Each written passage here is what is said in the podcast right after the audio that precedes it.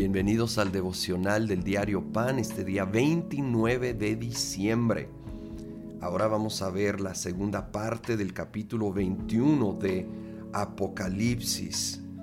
Eh, esta escena espectacular celestial ya después de la gran tribulación, el retorno de Jesús, el milenio, ya, ya reinando en gloria con ese nuestro Señor en esa nueva tierra, nuevo cielo. Dice versículo 22, no vi ningún templo en la ciudad porque el Señor Dios todo, Todopoderoso y el Cordero son su templo. La ciudad no necesita ni sol ni luna que la alumbren porque la gloria de Dios la ilumina y el Cordero es su lumbrera. Las naciones caminarán a la luz de la ciudad y los reyes de la tierra le entregarán sus espléndidas riquezas. Sus puertas estarán abiertas todo el día, pues ahí no habrá noche, y llevarán a ella todas las riquezas y el honor de las naciones. Es sorprendente el lenguaje de este pasaje. Es muy diferente al concepto tradicional del cielo, donde solo estamos como que flotando, ah, o bien eh, solo adorando, que es lo más maravilloso que habrá en el cielo, la adoración delante del Señor, pero no es la única actividad. Y este pasaje lo deja muy en claro. Esta ciudad, la Nueva Jerusalén, es como la capital celestial, pero en esta tierra renovada va a haber muchas actividades, ya sin dolor, sin pecado, sin maldad, sin el diablo, ¿sí? En perfecta paz y justicia con Dios gobernando en totalidad.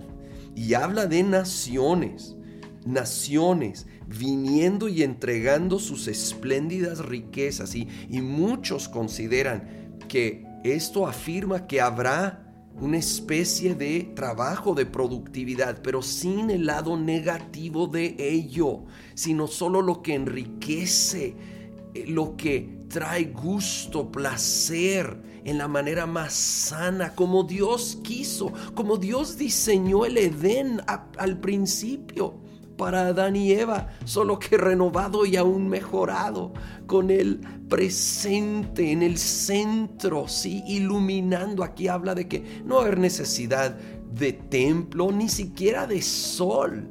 El Señor va a estar llenando con su presencia estos nuevos cielos, nueva tierra para poder adorar en la manera más intensa y apasionada y pura que jamás hemos conocido. Creo que nuestros mejores momentos aquí en la tierra son gloriosos porque sí, el Señor habita en la alabanza de su pueblo y son, creo yo, probaditas como una pequeña muestra de lo que será estar rodeado de su presencia todo el tiempo y sin los filtros ilimitantes que existen aquí en esta tierra.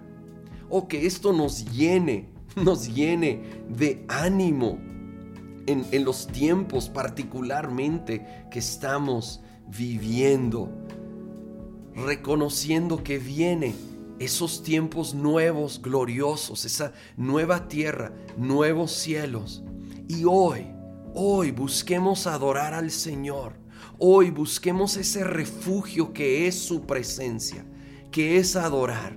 Hoy busquemos esas pruebas. Aún con los limitantes que tenemos aquí, sigue siendo lo más glorioso para probar de su presencia, adorarle a Él en este tiempo. Oh, es lo que más va a llenar nuestro corazón en medio de todavía vivir aquí en esta tierra. Señor, gracias que, que nos dejas ver este destello de lo que nos espera.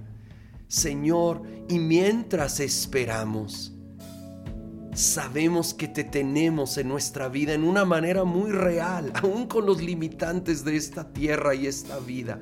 Tú eres real y podemos y queremos adorarte hoy y cada día glorificar tu nombre, encontrarnos contigo aquí, en esta vida, en esta tierra. Señor, porque tú eres nuestro motivo, tú eres nuestra gloria y a ti sea toda honra, toda exaltación por los siglos de los siglos. Amén.